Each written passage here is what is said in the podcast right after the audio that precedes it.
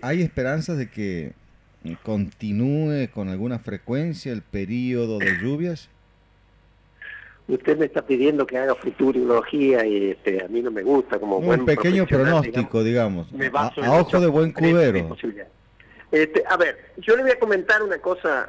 Este, uno de los problemas, eh, no, no voy a descubrir la pólvora, ni ustedes tampoco se van a sorprender con el comentario, digamos que nosotros deberíamos prácticamente este, atajar, eh, atajar en el buen sentido, atajar todo el agua que pasa. ¿Me explico? Sí, sí, sí, sí. Sí, no y deberíamos invertir, como lo está haciendo este gobierno, digamos, en la mayor cantidad de obra hídrica posible para tratar de abastecer a todo el mundo el agua. Pero usted sabe que hay una, hay una, hay una paradoja en todo esto. Por delante de la ciudad pasa un río. Y somos una de las pocas ciudades que no tiene, pasando un río prácticamente al costado de la ciudad, que no tiene planta potabilizadora de agua todas nuestras aguas son de extraídas de profundidad y seguramente el ciudadano habrá visto, digamos, las bombas permanentemente en distintos lugares de la ciudad sobre la cual se extrae. Bueno, ese es el problema, que esas napas, digamos, tienen un cierto nivel de abastecimiento de agua. Cuando empieza a flaquear la lluvia, como en este caso, digamos, en donde estimamos que hace más de cuatro meses que no llueve, digamos, con el término lluvia, ¿no es cierto?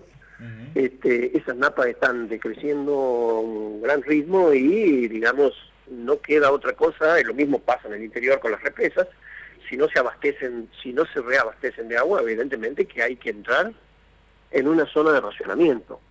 Ingeniero, este, discúlpeme, no sé si entendí mal, eh, y aparte eh, soy un ignorante supino del tema. Usted eh, está intentando explicar que lo correcto sería extraer eh, el agua de los cursos hídricos y no de pozos subterráneos? Totalmente. Nosotros tenemos un dique, el dique Los Quirogas, nos puede servir como un reservorio natural de agua para iniciar un proceso de tratamiento y distribución de agua este, en vez de estar bombeando y gastando grandes cantidades de dinero, digamos, en la extracción de agua de alta de grandes profundidades.